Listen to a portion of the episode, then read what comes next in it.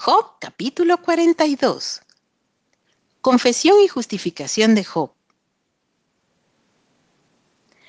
Respondió Job a Jehová y dijo, Yo conozco que todo lo puedes y que no hay pensamiento que se esconda de ti. ¿Quién es el que oscurece el consejo sin entendimiento? Por tanto yo hablaba lo que no entendía, cosas demasiado maravillosas para mí que yo no comprendía. Oye, te ruego y hablaré. Te preguntaré y tú me enseñarás. De oídas te había oído, mas ahora mis ojos te ven. Por tanto me aborrezco y me arrepiento en polvo y ceniza.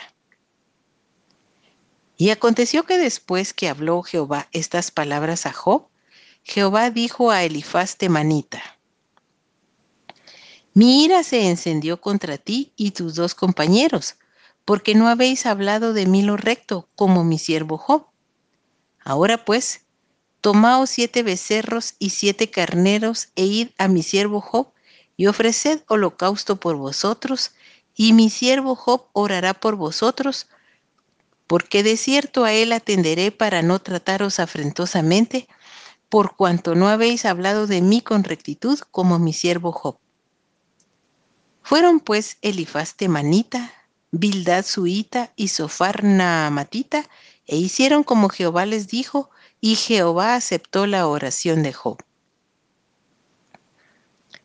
Restauración de la prosperidad de Job. Y quitó Jehová la aflicción de Job cuando él hubo orado por sus amigos, y aumentó al doble todas las cosas que habían sido de Job. Y vinieron a él todos sus hermanos y todas sus hermanas y todos los que antes le habían conocido, y comieron con él pan en su casa y se condolieron de él, y le consolaron de todo aquel mal que Jehová había traído sobre él. Y cada uno de ellos le dio una pieza de dinero y un anillo de oro. Y bendijo Jehová el postrer estado de Job más que el primero, porque tuvo catorce mil ovejas seis mil camellos, mil yuntas de bueyes y mil asnas, y tuvo siete hijos y tres hijas. Llamó el nombre de la primera Gemima, el de la segunda Cesia y el de la tercera Keren Apuk.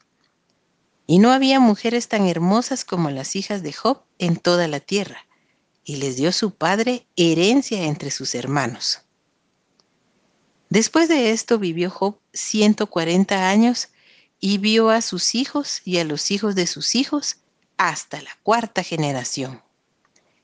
Y murió Job viejo y lleno de días.